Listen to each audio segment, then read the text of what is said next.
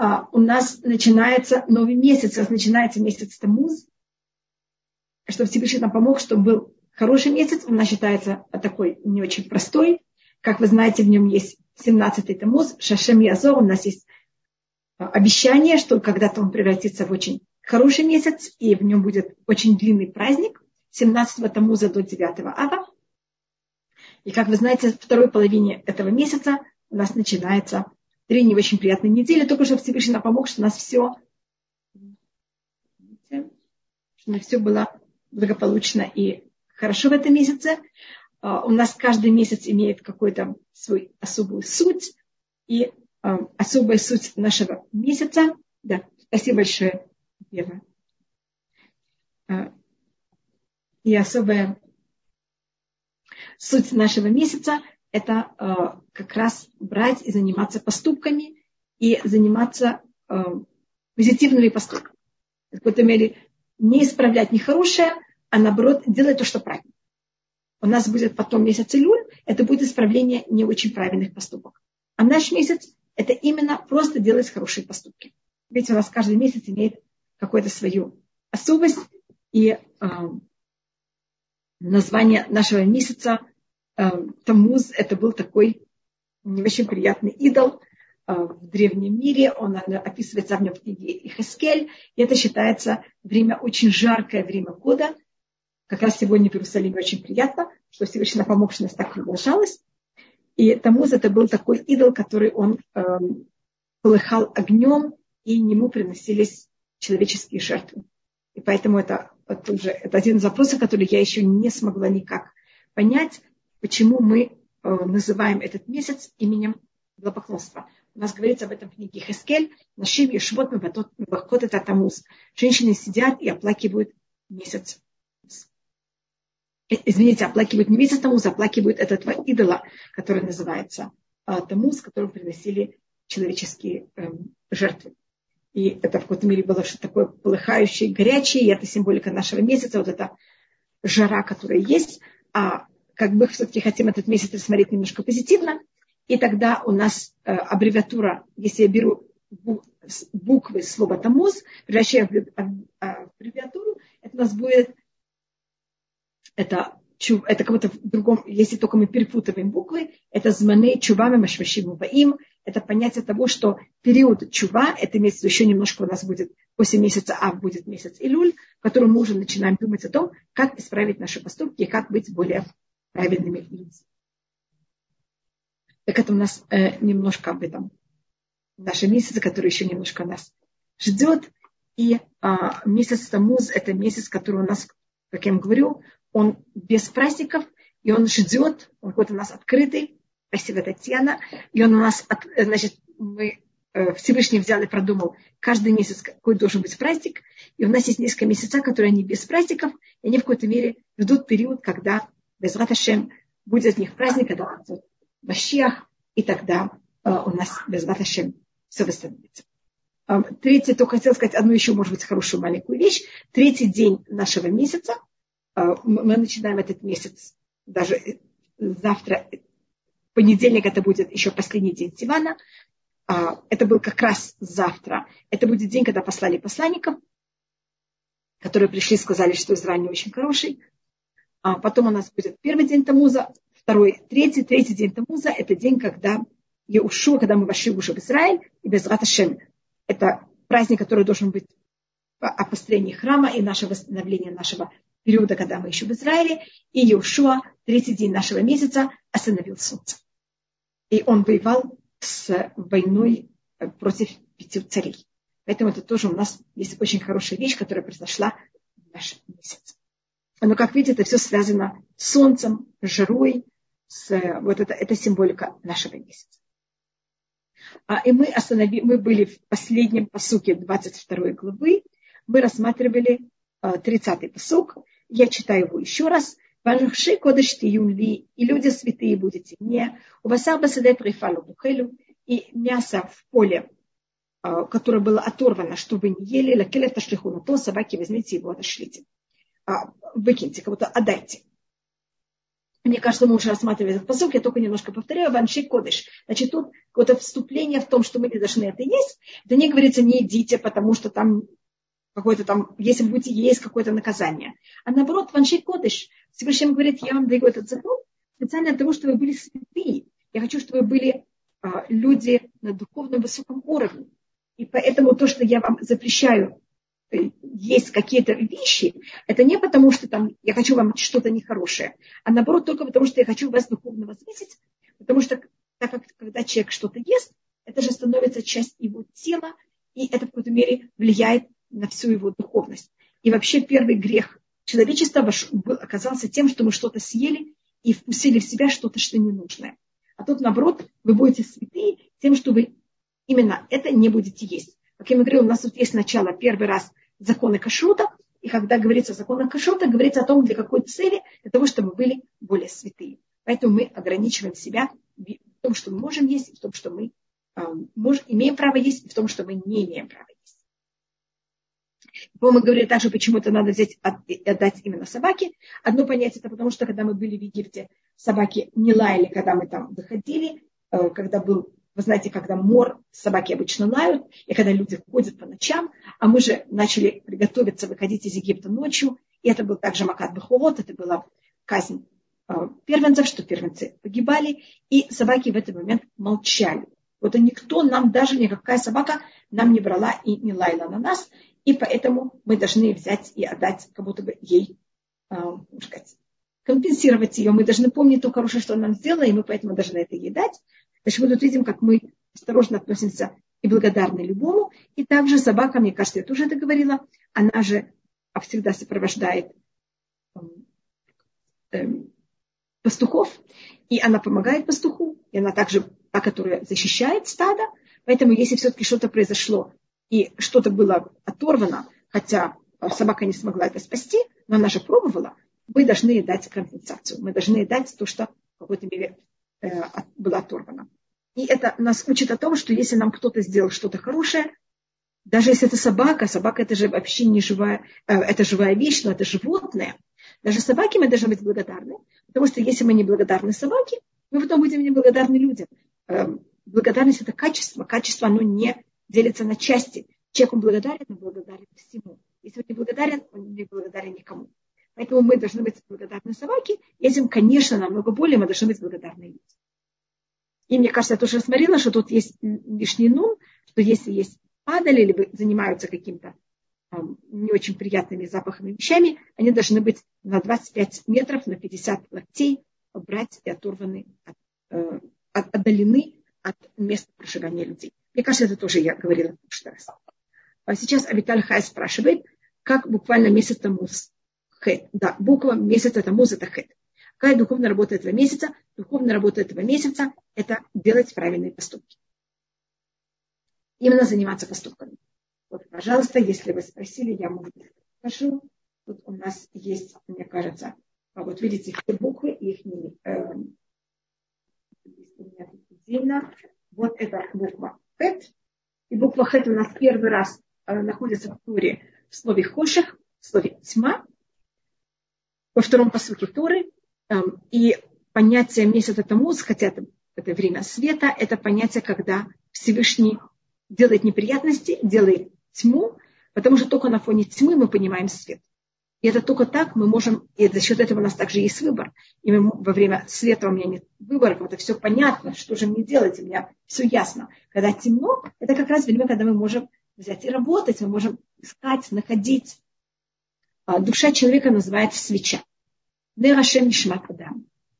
А, и когда светло, когда день, моя свеча никому не нужна. Когда темно, даже самая маленькая спичка, она очень много освещает.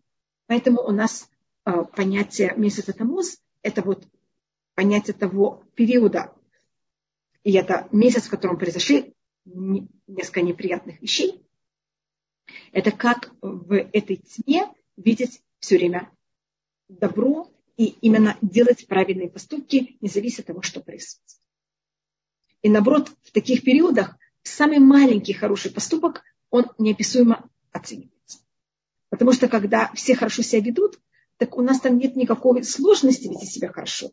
А когда все себя не очень хорошо ведут, тогда каждый поступок, как вы понимаете, оценивается намного более. Это понятно, что я это делала, потому что я так решила, а не потому, что это было выгодно, или там среда к этому хорошо относилась, или что-то другое. Значит, работа месяца Тамуз – это делать хорошие поступки и во всех неприятностях видеть, как этим пользоваться позитивно.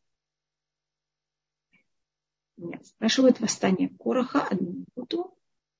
Тоже была в не знаю, я не знаю, когда было восстание Короха, извините, не видела. Но мы знаем, что послание послали посланников завтра. Это был последний день месяца себя. Потому что они же шли 40 дней, пришли через 40 дней. Это было 9 а когда была восстание Короха, это очень большой спор между мудрецами, в какое время это было и в какой год. И я извиняюсь, поэтому я не могу сказать.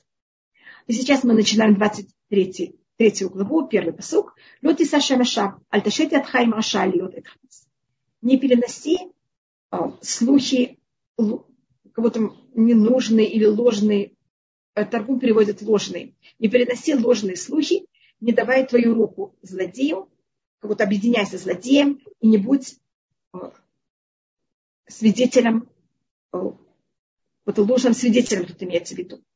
А, и так переводят это торгум, и так я также это буду переводить. Значит, тут у нас есть запрет переносить и разносить сплетни. И устное предание даже говорит такую вещь, какая связь между тем, что надо, э, что если у нас есть оторванный орган в поле от животного, мы должны ему дать желательно дать его собаке, хотя можно его также и продать. А потом у нас говорится, что мы не имеем права брать и говорить, э, разносить э, ложные слухи.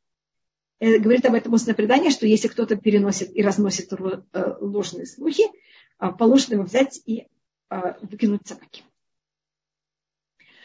Так, тут у нас запрет, то, что называется лашонара. И мы сейчас у нас, начиная с 20 третьей главы, у нас тут будет несколько законов, которые именно связаны между человеком и человеком, и в какой-то мере также то, что происходит в э, суде. У нас были законы, которые были связаны с между человеком и человеком, потом у нас были законы, которые связаны с том, что мы должны взять и отдать для храма, а потом у нас были законы кашрута, э, а сейчас мы переходим снова к законам между человеком и человеком. И это первая вещь, это у нас засловие мы не имеем права взять и разносить ложные слухи. И это вещь, которая у нас, как вы знаете, очень важная вещь. И если мы говорим о том, что были посланы, посланы разведчики завтра, как раз то, что считается их проблемой, это то, что они разносили ложные слухи. Они брали и сказали о Израиле вещи, которые были не совсем правдивые. Это привело к тому, что мы застряли в пустыне на еще 39 лет. И когда евреи занимались золотым тельцом, что это ужасная вещь, это рыбоплодство, мы продолжили путь в Израиль. А когда мы занимались э, лжесвидетелем, как будто мы были, разносили ложные слухи, мы застряли в пустыне. Поэтому Всевышний очень тяжело относится к тому, что мы говорим неправильные вещи. Значит, и то, что мы тоже можем рассмотреть связь, в 30-м посуге говорится еду, которую мы не можем э, изнутри взять и внести в наше тело, а тут говорится точно наоборот, что мы не можем взять и из того, что изнутри, брать и говорить всякие неправильные вещи.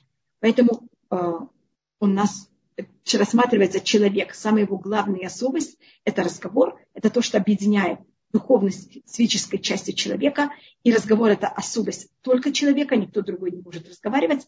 Животные не только могут произносить звуки, но это не разговор. И человек у нас называет, называется говорящий, когда Рабил Далеви Кузары делит все, все, что есть в мире на части, он говорит о неживом, о растениях, о животных, о говорящем. Это человека он называет говорящим. Это особость человека. И если человек берет и неправильно пользуется именно тем особым, что его особость, что это разговор, этим он в какой-то мере больше себя себя растаптывает. А, поступки может делать также животное. Это не значит, что мы можем делать неправильные поступки, но этим мы не аннулируем свою суть. А когда человек берет и говорит неправильную вещь и разносит неправильные слухи, он этим растаптывает вообще свою суть того, что он человек. Поэтому мы к засловию очень болезненно и прагматично относимся. мы, у нас есть, как вы знаете, очень много законов, которые к этому относятся. Они у нас сейчас есть Пашат Мишпатим, и потом это у нас будет еще раз повторено в э, книге Вайка в 19 главе. Сейчас это у нас еще, я уже говорю о, послании, о том, что послали посланников, тут у нас еще все законы, в Пашат Мишпатим у нас есть все законы Торы в миниатюре, а, после того, как мы получили Тору, перед тем, как мы вообще делали какие-то неприятные вещи. Поэтому тут у нас даже нет никаких наказаний, ничего, только говорится, что нет, ты не должен брать эту утекать. И даже эта часть посука, даже не целый посук. Альташет ятха им Мы не имеем права брать и объединяться с злодеями. А, и это в любом, в любом каком-то понятии, даже, скажем, брать и подписывать договор. А, что если один из свидетелей, он нехороший, так не подписывай рядом с ним. Кого-то не, не будет ни в чем с каким-то нехорошим человеком. Говорится о жителях Иерусалима до разрушения второго храма, то когда их куда-то звали на трапезу или куда-то, они всегда хотели знать, кто будут другие люди, которые там будут. Если там были не очень приятные люди, они туда не хотели. Так как они никак не хотели иметь какое-то отношение и быть с какими-то людьми, которые рассматриваются как злодеи. Поэтому говорится, ни в чем и никак не объединяться и не быть с, эм, вместе с нехорошими людьми. И э, как у нас говорится, э, Итрахак Мишаханра говорится в перке, а вот бери, отдаляйся от нехорошего соседа, потому что потом, если с ним что-то нехорошее произойдет, это может как-то тебя также задеть. И это если мы читали сейчас Пашат Корах, э, как Корах, когда евреи были в пустыне, у нас был мешкан, это, ковче, э, это скиния, это миниатюрный храм, вокруг него обитали левиты. И семейство левит были поделены на три, были три семейства левит, и Муше, и Аарон, его э, сыновья и сыновья Аарона, они были на востоке, рядом с ним были три колена, а на юге были, э, было семейство Кхата, это одно из трех семей левитов, и рядом с ним был Рувен, Шимон и Гад, тоже три колена. И Корах, он был из семейства Кат. И когда он взял и восстал против Муше, те, кто с ним объединились и тоже восстали против Муше, было то, что подчеркивает это семейство Рувен. Натан Вавирам и он Бен потомки Рувена. Говорит на это э, устное предание «Ой Раша в ой шхину». Как плохо злодею, как плохо его соседу. Значит, если бы э, семейство, если бы колено Рувен находилось в другом месте и не было бы рядом с, Корах, с семейством левитов Ката, э, и они не были бы никак рядом с Корохом, они бы даже, может быть, и не подумали восстать. А так как они были рядом, это в какой-то мере их также задело. Поэтому должны быть очень осторожны и очень э, нежелательно находиться с кем-то не очень хорошим рядом. А, а тут говорится, отошли от Хайм Раша вообще никак не, э, ничем не объединяться злодеем. Потому что когда он будет потом наказан, это также может брать и повлиять на нас и физически, если потом он наказан. Его имущество в какой-то мере теряется, потому что он злодей а мы были с ним вместе, это может как-то повлиять на наше имущество. И также в духовном плане. Если ты находишься рядом с злодеем, мы люди, мы всегда учимся один на другого, мы также есть влияние один на другого, и влияние злодея Хасвакалиля может также перейти. И еще одна вещь, которая запрещена, тут есть мнение, что это все одно. Альташет Эдхайм Маша, не дай твою руку злодею, для чего? Льет Эдхамас, для того, чтобы быть лжесвидетелем. Поэтому даже если а, он нам говорит и у него уже есть свидетель. Это тоже в какой-то мере ложный свидетель. Я говорю, ну какая разница, зачем? Я только еще один. Это также вещь, которая запрещена. А, как-то быть лжесвидетелем любую неправильную вещь. И это одно из также десяти заповедей, которое также говорится о том, что такая вещь у нас запрещена. Э, и у нас э, любая вещь, это вопрос тогда, если это уже говорится в десяти заповедей, это последняя из десяти заповедей, я только ее сейчас прочитаю. Извините одну минуту.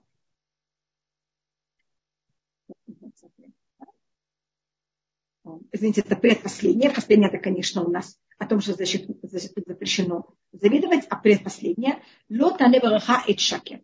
Не отвечает ему другу быть же свидетелем. А тут говорится, когда не мы инициатор же свидетельства, а нас кто-то подстрекает быть же свидетелем, это вещь, которая также запрещена. И у нас почему-то говорится дважды, потому что у нас всегда первый раз говорится о том, что запрещено, второй раз говорится э, наказание, что такое вот у нас есть азгара, это предупреждение, а потом есть также наказание о том, что мы не имеем права так себя вести. И потом у нас есть следующий посуд. Лоти ахре рабим лераут. Велетане аль риб линтот. Ахре рабим латут. Это очень сложный посуд. И на него есть очень много комментариев. Вопрос, как его взять и понять. Не будь за большинством в плохую сторону. Велетане аль риб линтот. И не отвечай на суд, беря, когда ты берешь и отходишь. Ахэ рабим латот, за большинством надо брать и идти. Значит, тут говорится вначале, что за большинством не надо. Потом говорится, что большинством надо. Что же это такое? Что тут имеется вообще в виду в этом посуде?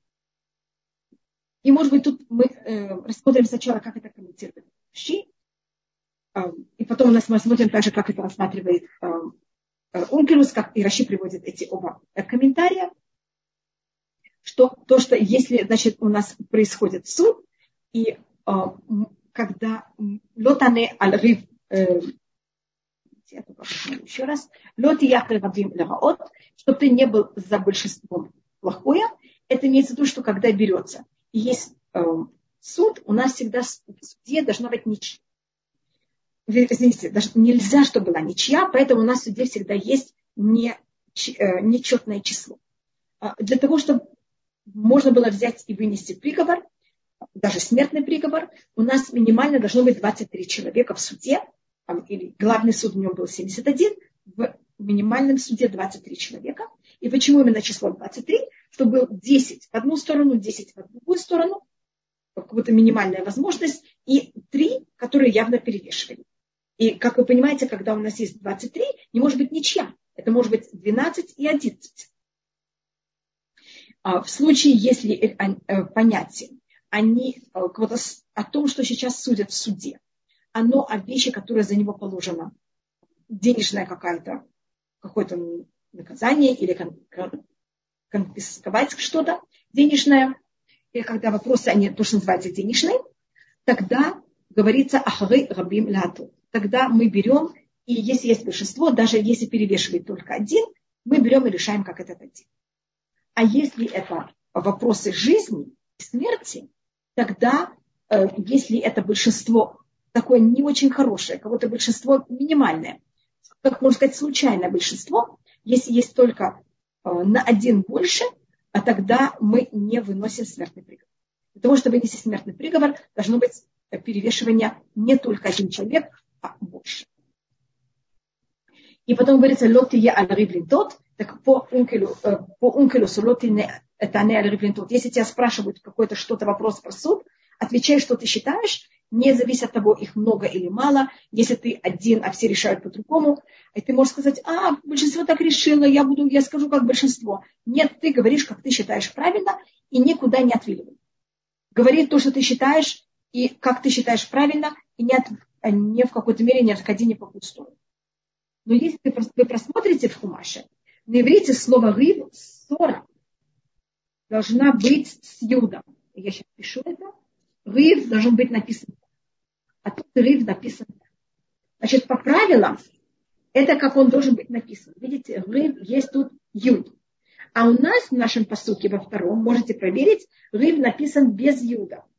А так как у нас же мы читаем, без, у нас гласные не написаны, а гласных мы сами при, э, помним, тогда это слово можно прочитать так же, как гав.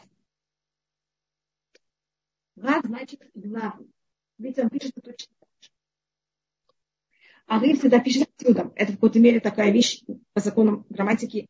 Тут написано в какой-то мере не так, как должно быть. Это, конечно, специально так написано в Торе. И это понятие того, что когда мы берем и спрашиваем, мы, э, если глава Санедрина что-то решил, мы в какой-то мере, э, это на нас очень сильно влияет. И поэтому мы не можем в какой-то мере выходить против мнения глава Санедрина. И за счет этого что делали? Когда брали, и вопросы были денежные, спрашивали сначала о самых мудрых, и потом спрашивали других мнение менее мудрых, потому что, может быть, мнение мудрого человека, тех, кто самые мудрые в Санедрин, они, у них будет какая-то идея, о которой более-менее мудрые даже не могли подумать об этом. И они скажут, ой, если бы мы такое подумали, мы бы решили, как ты. А, поэтому сначала спрашивают мудрых, а потом менее мудрых в Санедрине. И, конечно, в любом месте все знают, кто более, хотя все избранные, все очень мудрые, но есть среди этих очень мудрых еще более мудрые. А когда мы, э, дело доходит до э, именно вопроса жизни, Тогда наоборот, начинали спрашивать самых маленьких, вот менее мудрых. Потому что была опасность, что может быть мнение мудрого человека, если он решил, что этот человек подсудим, ему положена смертная казнь, она как будто на нас подсознательно, если мы менее мудрые, она на нас будто будет очень тяжело влиять, и мы скажем, как этот решил э, главный. Поэтому у нас есть много разниц между тем, как происходит суд в момент, когда это вопрос жизни и смерти, или вопрос, когда это денежный, э, денежный вопрос. Тут мы видели две разницы. Это что в денежных вопросах достаточно только перевеса одного человека. Если это смертная казнь, это один недостаточен. И э, также у нас вопрос, который мы рассматривали, это кто начинает высказывать свое мнение первый. Это кому самый главный раб, или наоборот, те, кто менее мудрый, они высказывают свое мнение первый. Когда это денежные вопросы, мы сначала даем слово самому, самым мудрым людям, а когда в Санедрине, а когда дело идет о жизни, наоборот, мы спрашиваем сначала менее мудрых людей. И тут то, что осматривается, это что если есть суд, и мы говорим, все равно их много, это говорит он, он и все равно они решают, их, скажем, 20, а только есть три праведника. Три праведника не могут поднять руки и сказать, какая разница, они уже все решили, мое мнение никому не нужно, все, что я скажу или нет, никак не повлияет. Говорится, нет, ты должен сказать, как ты считаешь. Их много, их мало, все равно ты должен брать и говорить твое мнение. И вообще не считаться с тем и не рассматривать, что же я и как, почему. Я вообще должен высказывать, высказывать свое мнение, я же меньшинство. Говори твое мнение, а то, что они себя ведут неправильно, это их дело. А ты должен высказывать свое мнение и говорить именно, как ты считаешь правильно, и вообще не считаться с тем, что их много, если они считают, ведут себя неправильно. А когда мы берем, а во всех других случаях, если мы считаем, что это правильные люди, мы всегда идем по большинству. Значит, если нам скажут, есть даже такой, такой анекдот, что если у нас в истории написано, что мы идем по большинству, вы знаете, большинство в мире это, по-моему, сейчас индусы. Это не значит, что мы должны сейчас вести себя как индусы. Поэтому говорится, но чтобы ты не был за большинство, если они идут в неправильную сторону. И поэтому, если даже большинство людей ведут себя неправильно, это совершенно не значит, что мы так же себя должны вести. А, а в суде, когда мы говорим именно о людях, которых они избраны в суде, и они имеют, в наше время уже такого нет, это только когда Безраташем придет пророк Илья и восстановит смеха, тогда у нас снова будет такая вещь. Так скажем, то же самое можем рассмотреть, как кто-то болен приходят люди, совершенно не имеющие никакое понятие в медицине, и будут говорить свое мнение. Даже если будет сто, мы же их не будем слушать. Будем слушать именно человека, который он врач с опытом. Поэтому также, когда мы решаем закон идти, это когда был Санедрин, мы шли за большинство того, кто были в Санедрине. Те, кто они, люди, которые имеют э, образование именно в этой области. И тогда решалось все по большинству. Как большинство голосовало, так это и решалось. А если это люди, которые они в этом не разбираются, и они себя, ведут себя нехорошо, мы за ними ни в коем случае не идем, и их мнение на нас не влияет никак. И тоже то, что мы рассмотрели, также, когда мы говорим, даже если это большинство мудрецов, только если это, если это в случае жизни, а тогда решение о смертной казни, мы, если перевес только один, мы в какой-то мере также это не берем в счет. Потому что это считается как случайное большинство. Сейчас мы переходим к третьему. Бедаль, и потом мы возвратимся еще раз к суду в шестом посуке. Бедаль ноты дар барево. Значит, мы тут говорим еще о суде также. Бедного, что ты не, не брал и не относился к нему очень уважительно в суде, в его суде. Извините, меня тоже вы спросили, я только попробую ответить. Суд с пряжем проблематичный. Значит, суд присяжных проблематичная вещь, да, у нас нет понятия э, такой вещи. В законе у нас только решается суд, по, в суде должны быть только люди, которые они образованные люди именно в плане, в плане суда. И так решается по еврейскому закону.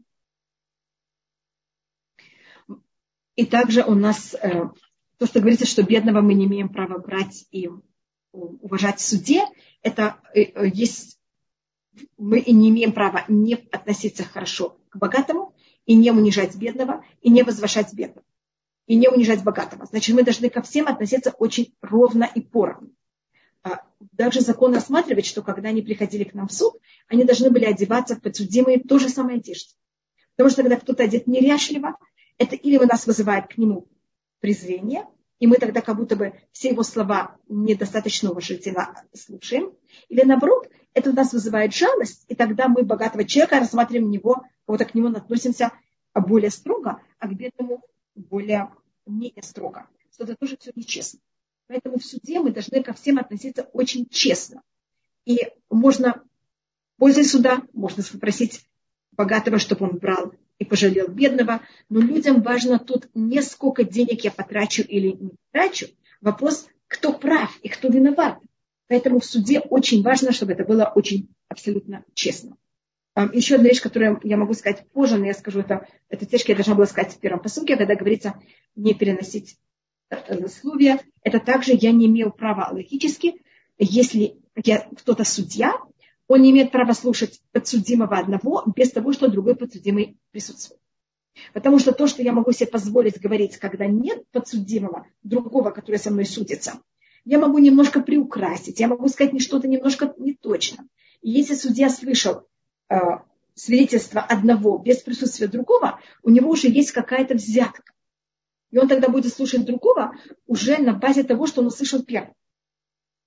Поэтому по еврейскому закону, если вы хотите судиться перед кем-то, вы должны оба прийти, и вас надо выслушать каждого при присутствии другого. И каждый может взять и сказать, понимаете, и свои комментарии к тому, что говорит эм, каждый из них, когда он высказывает, что и как это произошло.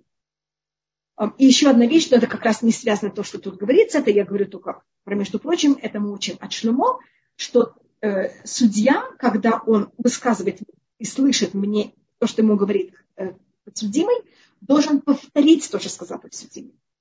А, и быть, что подсудимый был уверен в том, что судья его а, точно помнит. Извините, еще один вопрос. Как выбирает одежду для подсудимых для всех одинаково? А, нет, все одинаково в суде а подсудимые должны были одинаково. И было запрещено, чтобы один сидел, другой стоял. Судья должен был к обоим точно так же относиться. Потому что когда судья кому-то относится более приветливо, а к другому немножко менее приветливо, тот, кому относится менее приветливо, автоматически вообще у него, он уже, он уже ощущает, что все его не будут слушать, и он э, даже уже прекращает даже думать, как правильно ответить.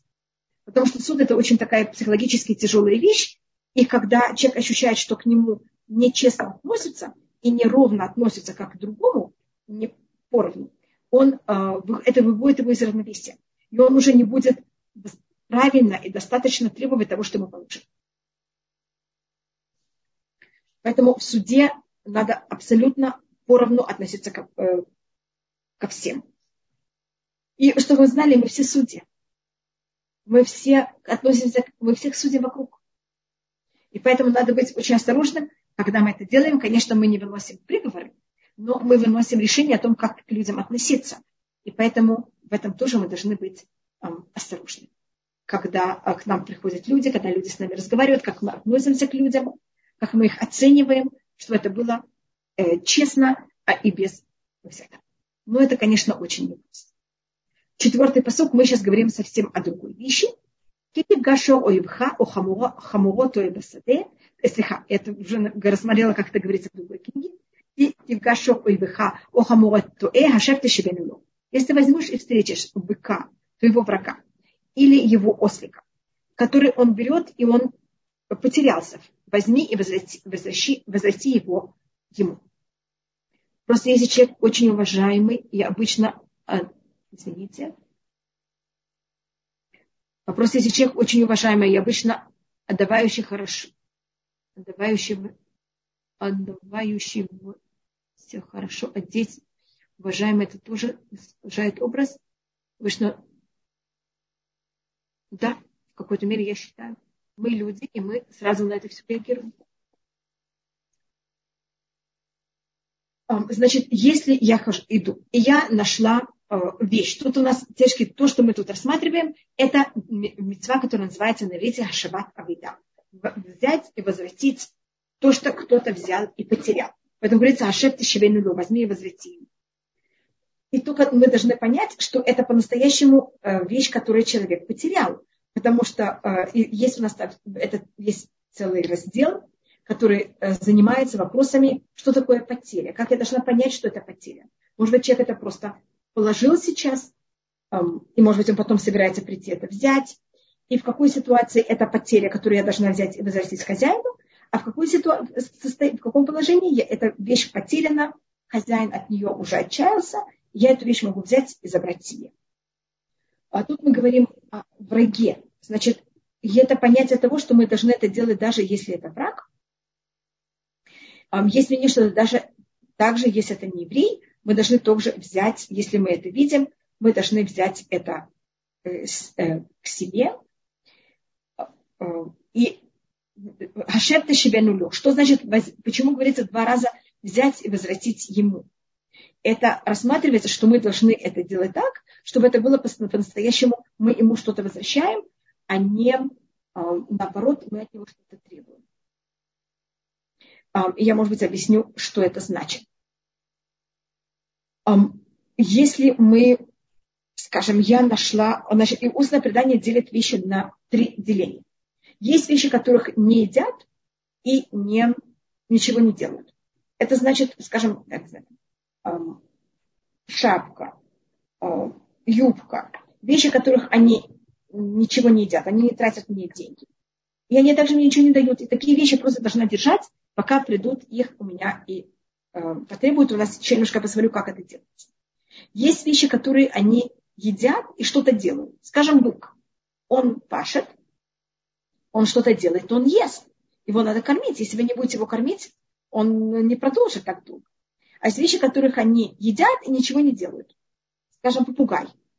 Он, я не могу пользоваться попугаем, теоретически как-то, но он, но он ест, мне нужно его кормить. Теперь, если я нашла попугая, я, и, скажем, я сейчас ищу, кто потерял этого попугайчика, я его сейчас буду кормить, я же должна потому, что мне кто-то заплатил за то, что я кормила этого попугайчика. И если этот попугай? Очень дешевый попугай, а я сейчас его буду кормить в течение года, пока я найду хозяина, бедный хозяин, мне кажется, хозяин не будет очень рад от того, что я, он потом он найдется, потому что я ему скажу, пожалуйста, вот твой попугайчик, но, пожалуйста, перед тем, как ты его приучаешь, заплати мне за стоимость еды попугайчика в течение года. Поэтому то, что по закону надо делать в такой ситуации, в наше время можно его сфотографировать попугайчика, взять его продать, и если, конечно, это не какой-то особый сорт попугая. Я беру попугая как пример. Может быть, это может быть что-то другое. Я просто это говорю. И а, вот эту стоимость денег держать при себе.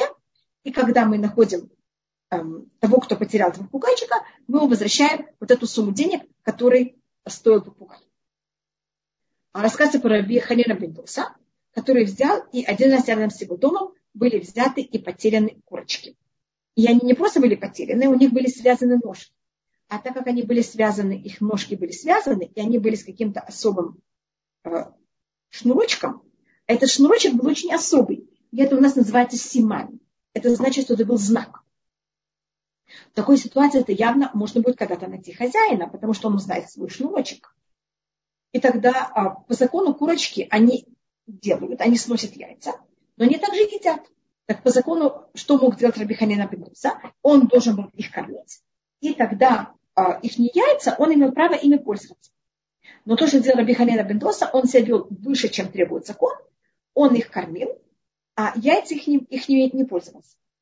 И тогда у него весь двор заполнился э, курочками, потому что из этих яиц вылуплялись, как вы понимаете, э, цыплята, цыплята выросли курочки, пока он уже не мог вообще жить в доме, потому что весь его двор был курочек, наполнен курочками. Так он взял, продал эти курочки и купил козочки.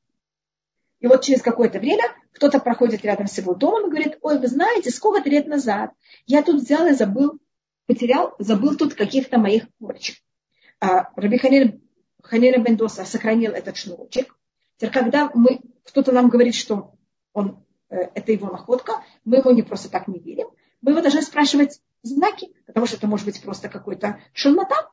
И тогда Раби Ханина Бендоза спросил его, какого цвета был этот шнурочек, как он был завязан, как и все это. Раби Ханина Бендоза это все помнил. И тогда вместо курочек он ему взял и отдал козочек. Вы понимаете, что козочки, их стоимость намного больше, чем курочки. Но, конечно, по закону Раби Халина Бедоса не должен был это делать, это выше закона. По закону то, что он должен был делать, это кормить курочек и пользоваться их яйцами, если в какой-то мере с же количество, сколько стоит корм, столько яиц он мог себе, сколько стоят также эти яйца, по равной же сумме он мог этим пользоваться. Значит, мы не можем эксплуатировать больше, это же не наша вещь, но мы можем себя компенсировать, и также, когда мы находим того, кого эта вещь, мы тоже у него можем просить э, деньги за то, что мы его э, кормили. Только мы не имеем права как будто бы кормить и потом требовать у него деньги, если это будет сумма, сколько мы будем требовать, больше, чем стоимость самой этой вещи, которых мы нашли. Поэтому говорится, а шеф ты чтобы, чтобы, конечно, ему что-то возвращаете. А так вы ему не возвращаете. Если возвращаете попугайчика с э, требованием такой суммы денег, вы у него больше требуете, чем вы ему возвращаете. Извините, меня тут что-то спросили. А, Таня, а мы же наслаждаемся. Да, конечно, вы совершенно правы. Есть случаи, когда это очень особые попугайчики, которые, конечно, они, мы ими наслаждаемся, и они тогда нам делают очень много приятного. Поэтому если для этого человека, который нашел этого попугайчика, для него это будет очень приятно слушать и видеть этого попугайчика в своей квартире, и он согласен его за счет этого брать и кормить бесплатно. Пожалуйста. Но если для него это просто какая-то тяжелая работа, или, скажем, я не знаю, там, я нашла эм, какого-то животного, которое для меня вообще никак ничем не, не помогает и меня не, не радует. Но так как я это нашла, я его буду кормить, а потом предъявить счет хозяину, такая вещь, она, если этот счет будет больше, чем само животное, это считается в какой-то мере неправильно, поэтому говорится хашем, что вы что-то могли ему возвратить. А если вы имеете удовольствие от попугайчика, пожалуйста, пожалуйста, можете его иметь и кормить за ваш счет. Это, конечно, будет самое э, правильное. И у нас есть целые законы, в какой ситуации, когда мы рассматриваем, что эта э, вещь, она что-то ослик или этот бык, он потерян, и э, в каких ситуациях мы должны это брать и возвращать. А если эта вещь не имеет никакого знака, и никак, и есть такие вещи, скажем, они продаются по тысячи или по десятки тысяч в магазине, и я эту вещь нахожу, и она без никакого знака, тогда эта вещь моя. Я даже не должна никого искать, кого она. Потому что никто не может доказать, что это его. И поэтому явно, когда человек это потерял, он от этого сразу отчаялся. А если эти вещи имеют знаки, тогда, конечно, мы должны э, найти того, кому эта вещь принадлежит. Скажем, деньги. Это зависит, если, скажем, деньги были особо... Деньги теоретически, они же чекуются непонятно в каком количестве, и поэтому, э, если я накажу деньги, они мои. Но если я их накажу какой-то особой, особом пакете, если они особенно сложены, а тогда это вещь, которая имеет знак, и тогда, конечно, я не имею права это взять, а я должна это взять и отдать. Но мы, конечно, имеем в виду, когда это все было найдено на, вот, на территории, которая принадлежит всем, а не на территории, которая принадлежит кому-то. Там, конечно, законы другие. Э, и у нас э, есть целый раздел в, в Мишне, в Амите, о всех понятиях находок, потерь, что считается потерянной вещи, что считается вещь, которая имеет знак, что считается вещь, которая имеет знак. А, и в какой ситуации, если это была потерянная вещь без знака, я могу ее взять, и она моя, и я не должна вообще искать хозяев. И Тешки отвечает, что я даже не могу найти хозяев. А, так это то, что мы э, рассмотрели.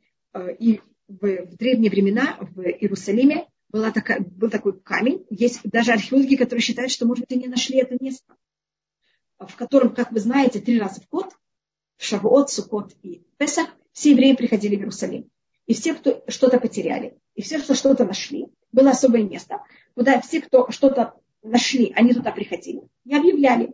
И все, кто что-то потеряли, туда приходили, для того, что они могли взять это и найти. И, конечно, когда мы объявляли, мы не говорили, мы говорили, кто потерял, не знаю, там ножницы. Но мы не говорили, а когда кто сказал, я потеряла ножницы. Мы спрашивали, какого цвета, какого, какой величины, где ты где их потерял. Мы спрашивали всякие знаки, и только тогда, когда это было по-настоящему соответствовало тому, что мы нашли, мы ему добавим.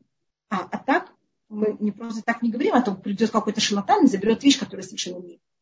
Поэтому, если вы нашли какую-то находку, и если вы не можете знаки этой находки писать, вы только можете говорить, что вы нашли, и что вы ищете того, кому это принадлежит.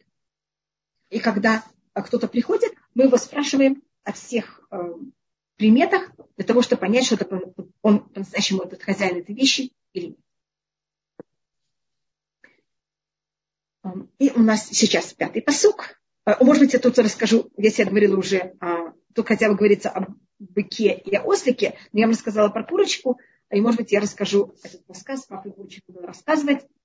Это у нас, мы говорим в Анабекуах, что-то у нас есть там э, буквы, которые это молитва Раби Ханина.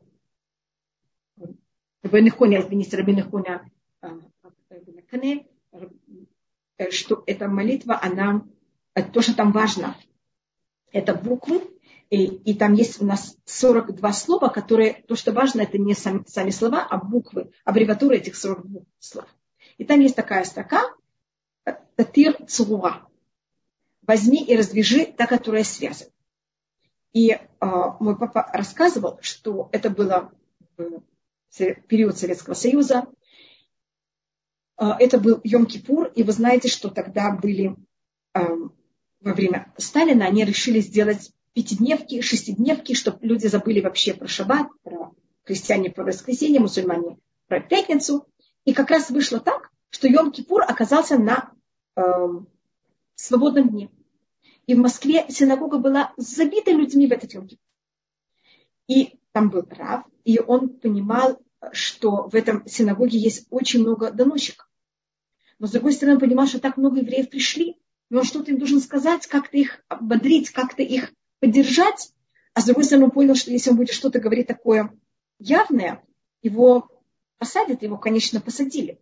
И он тогда сказал, Ана Бекуах, как раз то, что мы говорим, Гулати Минха, Татир Цура. Возьми, пожалуйста, Всевышний, великой силой и развяжи та, которая связана. И он тогда сказал такую притчу, что был один человек, у которого была курочка. И он, она ела с ним, она пила с ним, она была его просто, вот просто он и она, они были просто неразлучимы. И а, вдруг его взяли, своровали эту курочку. И он идет по базару, и вдруг видит свою курочку. И говорит, это моя курочка. Продавец говорит, какая твоя курочка? Я ее купил. Как ты можешь сказать, что это твоя курочка? Все курочки похожи. И курочка не может разговаривать. Он говорит, нет, это моя, я ее знаю, я же ее остался. У меня когда она была цыпленком. И значит, и тот не отстает. Хозяин говорит, это моя. Как, как ты можешь доказать, что твоя курочка? И тогда решили взять и пойти к судье. И вот и каждый из них говорит свое мнение. Тот говорит, что он, это его, он ее купил. Тот говорит, нет, это моя курочка, я ее воспитал, это моя. И тогда сказал э, судья, вы знаете, что мы сделаем? Мы возьмем, он говорит, что она его, что она его так хорошо знает, возьмем ее, она была связана, возьмем ее, развяжем, посмотрим, куда она пойдет. Если она пойдет к нему домой, значит, она его, а если она не его, она же не пойдет к нему, она же не знает, как к нему прийти. И они ее взяли, развязали, и она сразу, эта курочка, побежала в дом этому человеку, который сказал, что она его. И тогда а, он, конечно, не сказал это точно словами, но это вся синагога поняла, э, поняла, что как будто еврейские, евреи сейчас в Советском Союзе, когда это был Советский Союз, в самом начале, они связаны. То, что они не идут в синагогу, то, что они не могут соблюдать законы, это потому что Советский Союз не дает разрешения. И как оказалось, что как раз свободный день выпал на Йом-Кипур, все евреи побежали в синагогу, и синагога была вся забита. И тогда точно сказал, Ана, бекуах дурат минхата тирцура. Пожалуйста, Всевышний твоей силой правой руки возьми и развяжи та, которая связана. И чтобы взяли все, и тогда ты видишь Всевышний, как ты только развязываешь, она сама побежит к тебе. И Барухашем, все, кто сейчас слушают, вы доказательство того, что когда Советский Союз взял нас и развязал, видите, вы все побежали слушать слова Туры. Но это только э, про между прочим. Аминь, да. Спасибо. Конечно, этому рабу, это была Равмаза, ему потом это э, напомнили и его судили. И это было, конечно, очень непростая вещь. Хотя, как вы видите, он сказал, старался это сказать как можно менее явно и только намеком. Сейчас мы переходим к пятому посуку. Китиреха морсу маха рувет стахат масао, вихадальта мязоблю, азов ты ему. Если ты возьмешь, увидишь ослик твоего, того, кого ты ненавидишь, берет и эм, лежит под своей ношей. И ты прекратишь помогать ему, помоги, помоги им, помоги, помоги с ним. Только тут очень странно написано. На иврите помогать – это азор. Азар – это помог. Азар – это оставил. Значит, азар с рейшем – это помог, азар с бетом – это оставил. У нас тут говорится, не говорится помогать, говорится оставь. А хотя а, на иврите тоже оставить может быть как помочь. Но все-таки это слово более обычно встречается как оставить, чем как помочь. Э, если мы говорим на простом уровне, это, конечно, имеется в виду взять и помочь. И, значит, если мы видим в древние времена, э, живот, значит, если мы переезжали с места на место, то, кто брал и переносил ноши, был ослик. И если вдруг ослик, он упал под ношей, потому что его положили слишком много ноши, и он уже не может это нести, мы обязаны по еврейскому закону снять с ослика нож. А потому что это цабалихаим, это мука для животного. А это мы должны делать в, всегда для того, чтобы спасти бедного ослика.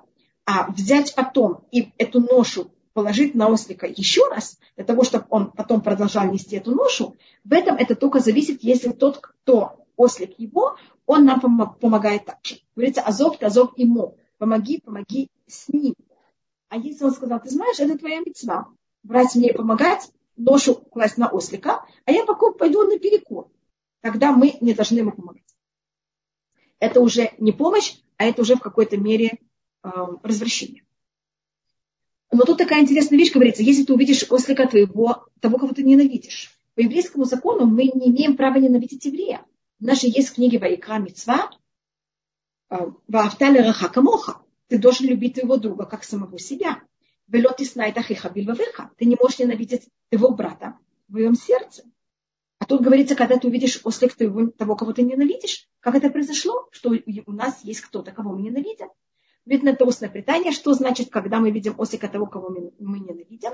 Это в случае, если я была свидетель, как кто-то вел себя о запрещенной форме, делал какие-то запрещенные вещи – но я один свидетель.